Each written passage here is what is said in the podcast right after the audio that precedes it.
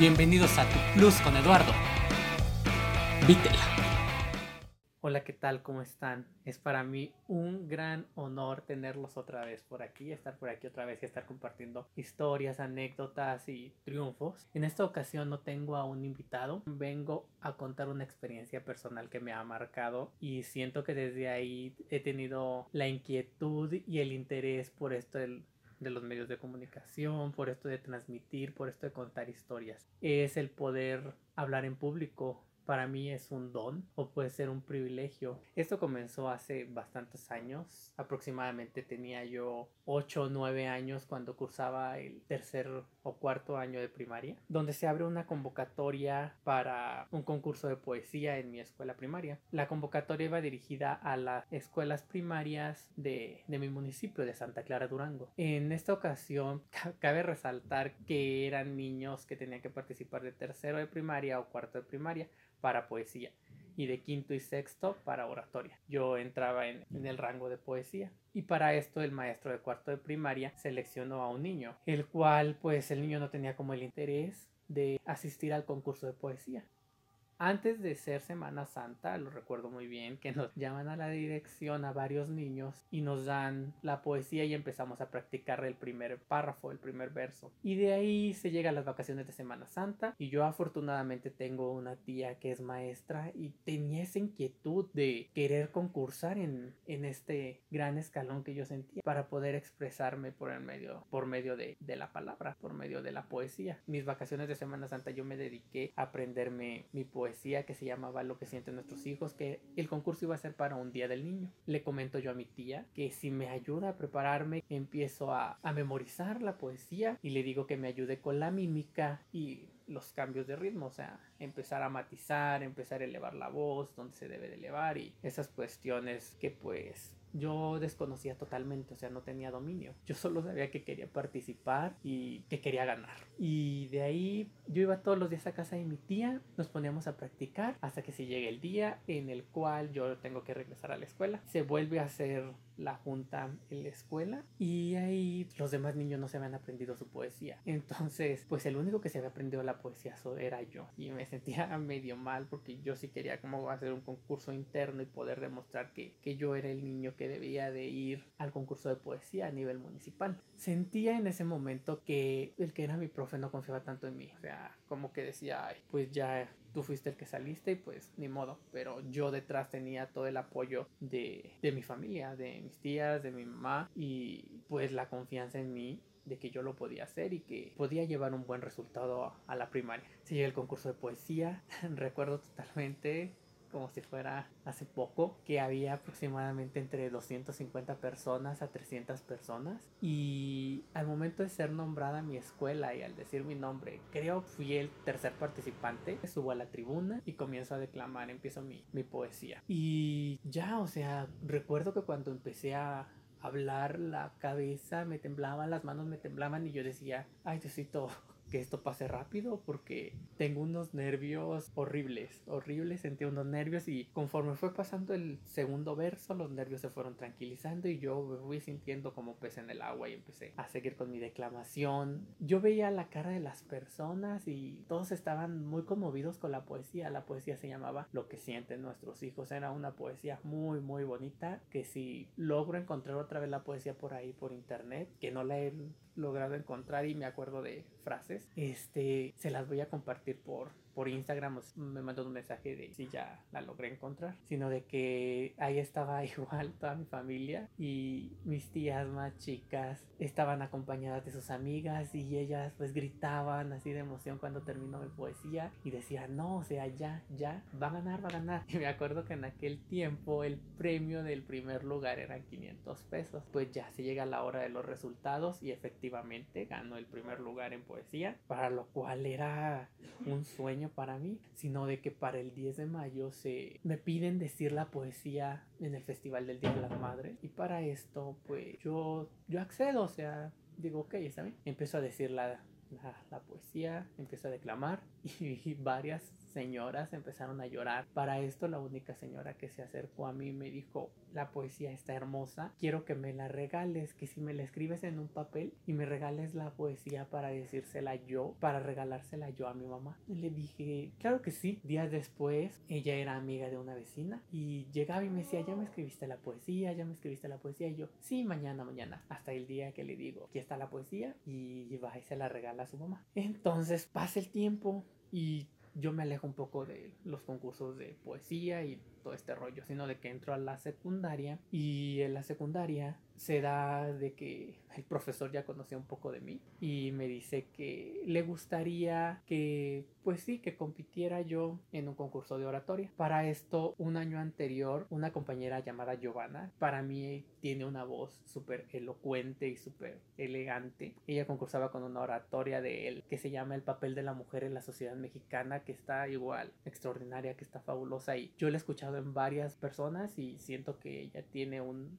feeling estupendo para decir esa, esa oratoria. Ella era la ganadora de de la secundaria y a nivel regional. Entonces el profesor me invita a mí a, prepararme para poder asistir al regional, para lo cual yo, yo acepto y me empiezan a dar unos temas. Mis temas eran la palabra hoy, que hablaba en aquel tiempo de esta palabra tan usada por nuestro presidente, bueno, nuestro expresidente Vicente Fox, que para todo decía hoy, hoy, pues ya recuerdo una frase que decía que hoy es una palabra que había salido a posicionarse en las campañas electorales. Oratoria es como la expresión es poder decir ante una tribuna las injusticias que está viviendo un país y tener la libertad de expresión elegante, elocuente y de manera respetuosa, ¿no? También tenía un discurso que se llamaba La paz en el mundo, que ese discurso estaba genial, me encantaba. Y ustedes se preguntarán más o menos como cuántas hojas son de eso, aproximadamente son como 15 hojas, me acuerdo yo, 15 páginas y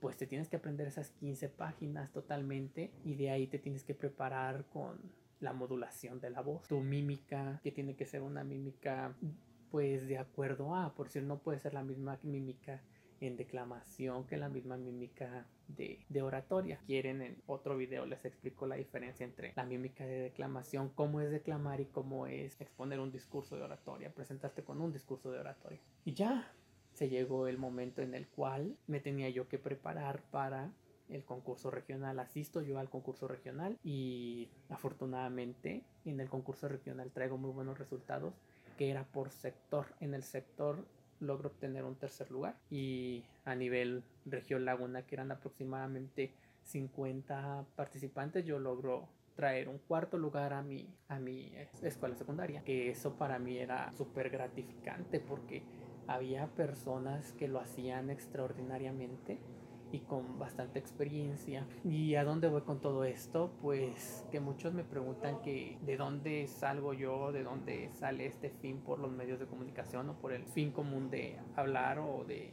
contar historias, ¿no?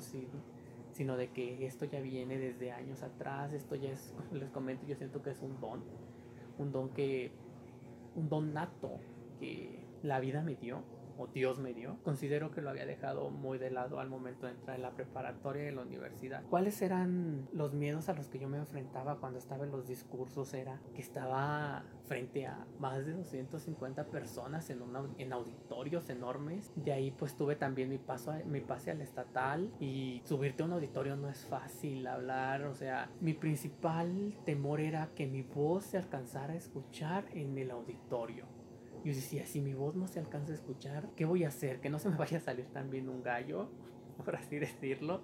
Eh, pues estaba yo en la etapa de la adolescencia. Y decía, ¿y qué voy a hacer si se me sale un gallo? Y lo peor, que se me fuera a olvidar el discurso y, y yo quedar ahí parado. También les tengo una historia súper random de los improvisados, que ya eso sería otro tema cuando esté platicando con ustedes acerca de mis experiencias en oratoria. Igual, las manos me temblaban, la cabeza me temblaba en los primeros versos, o sea, yo sentía que mi voz se quebraba, pero todos me decían que era súper firme, que la boca se me secaba y yo tenía que estar ahí porque no me tenía que bajar y decir, no, no lo logré hacer. Este, me preparé tanto para esto y muchas personas están confiando en mí. Ahora sí, muchas personas confiaban en mí y yo decía, tengo que hacerlo porque a mí me gusta y porque quiero llenar de júbilo a mi, a mi secundaria, que todos digan Santa Clara está presente y este chavito lo está haciendo muy bien. Sembrar ese poder que los siguientes años de concurso siempre preguntaban, ¿va a venir Eduardo a, o con qué discurso va a venir Eduardo a presentarse en el concurso? Pues para mí eso me llenaba de alegría. También una de las ventajas dentro de los tips que les doy yo de hablar en público y quitarse esos miedos es que logras desarrollar una memoria fotográfica después, o sea, como literal, te aprendes el discurso y te aprendes dónde va cada punto, dónde va cada coma, porque el jurado al momento en que está haciendo tu revisión, hay un jurado que está calificando tu, tu mímica, hay un jurado que está calificando totalmente tu expresión y cómo lo interpretas, cómo lo dices, tu gesticulación hay otro jurado que está leyendo el discurso, que tú no cambies palabras, que respetes los signos de puntuación, toda esta situación, o sea, que no se te vayan a brincar cosas, que no se te vaya a olvidar, o sea, ellos van calificando esta parte. Y hay otros jurados que tienen otras designaciones. Yo solo sé de estas tres, nunca he sido jurado de oratoria, me encantaría, pero pues no he tenido la oportunidad. Este es uno de los tips que te da en el tener memoria fotográfica, o sea, yo ya después que tenía un examen de teoría, literal, solo llegaba, veía mis apuntes y cuando me presentaba en el examen, yo me acordaba dónde había anotado, si me decían, mm, mm, ¿qué es Mesoamérica? pues yo ya me acordaba que había anotado yo qué es Mesoamérica y literal me acordaba qué era lo que tenía que poner. Eso me ayudaba bastante en cuestión de memoria fotográfica y en los exámenes pues me iba muy bien. A mí no se me complicaba de estar de matado teniendo que estudiar. También otra de las cosas es que cuando eres una persona muy segura, de, o sea, confías en ti y al momento en el que te dicen que tienes que prepararte para hablar frente a un público, frente a una exposición, pues obviamente te tienes que preparar y lo haces con más seguridad porque ya has estado en otros en otras situaciones, en, en concursos o así. No les voy a mentir que a mí todavía me siguen dando nervios el hablar en público y me retiré de esto de los concursos y, y, aún me sudan las manos y aún me tiembla la cabeza y aún me tiemblan las manos, la voz la siento como si se me fuera a salir un gallo otra vez.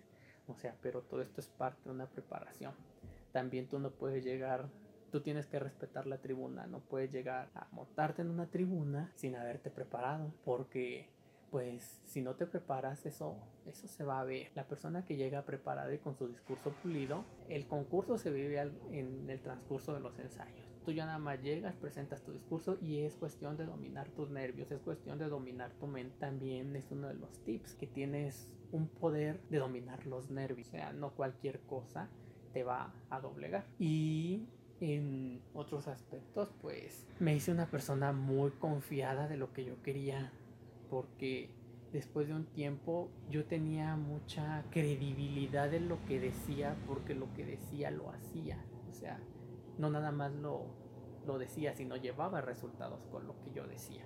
Entonces era una persona que la cual se me lograron tener, abrir grandes puertas porque era una persona muy segura, muy confiada, que después logré obtener pues títulos como presidente de la sociedad de alumnos desde la primaria, secundaria, preparatoria, fe de grupo y cosas así, porque yo siempre estaba alzando la voz por situaciones que podían ayudarnos a nosotros como jóvenes y como estudiantes. Y siempre me, me elegían a mí para que yo pudiera expresar las inconformidades que teníamos como estudiante. Y los maestros me tenían un gran aprecio y un gran afecto y un gran respeto. En realidad el hablar en público para mí ha sido una de las mejores experiencias que me ha tocado. Al igual también ha sido de las experiencias que más me han marcado, ya después les contaré, porque no todo, no todo fue triunfos, no todo fue aplausos, no todo fue reconocimiento, también hubo sus días de lágrimas, también hubo sus días de desesperación, de ansiedad y de decir ya no puedo más, también hubo sus días oscuros en los cuales soñaba con los discursos y decía ya no quiero estar más porque la presión es horrible, o sea, la diferencia entre ir a un examen académico a tú hacer un concurso de oratoria es extremadamente, es como dos polos, porque en un examen académico estás tú tu hoja y tú y en un, eh, en un concurso de oratoria estás tu público, el jurado y aparte tu o sea, la seguridad que tú vas a proyectar y si se te olvida o si se te va el rollo ahí, todo el mundo te está viendo. Entonces no es fácil eso, no es fácil dominar eso y considero que las personas que se dedican a hablar en público tienen todo el respeto y admiración de mi parte y pues es algo magnífico que siento que todos los seres humanos deberíamos de experimentar al menos una vez en nuestra vida. Entonces ya para terminar y no hacer este, este episodio tan largo, pues lo lo único que yo les digo es que lo intenten y si se les presenta alguna oportunidad, la tomen, sea cual sea el resultado, a lo mejor si es para exponer un trabajo o ser tú el, el indicado en, en llevar la voz o en alzar la voz en alguna circunstancia, perfecto, tomes esa, tomes esa oportunidad y la hagas tuya. Hasta aquí con el episodio de, de, hoy, espero y les haya gustado y en otros episodios me gustaría seguirles contando acerca de mis anécdotas y acerca de mis aventuras por medio de, de la oratoria y qué fue todo el proceso que llevé, todo, cómo eran los ensayos, cómo eran la presión de mi profesor, cómo era ya estar dentro de los finalistas para llegar a un estatal, cómo me preparé para un estatal, qué pasaron en los estatales, este, también hay una sección que se llama Los improvisados, que es donde eres tú y tu conocimiento e imaginación para resolver situaciones arriba de la tribuna. Entonces para eso también hay que llegar muy preparado, que no cualquiera tiene la noción de lo que es un improvisado y cómo atacar. Y les mando un enorme abrazo, espero y les haya gustado mucho este episodio y lo hayan disfrutado tanto como yo lo disfruté contándoselo. No, se los, no olviden mandarme un mensaje si tienen alguna duda o les gustaría que les siguiera hablando de estos temas o de otros temas en particular. Recuerden quedarse en sus casas y cuidar a las personas que amamos. Les mando un fuerte abrazo. Nos vemos en un próximo episodio. Bye.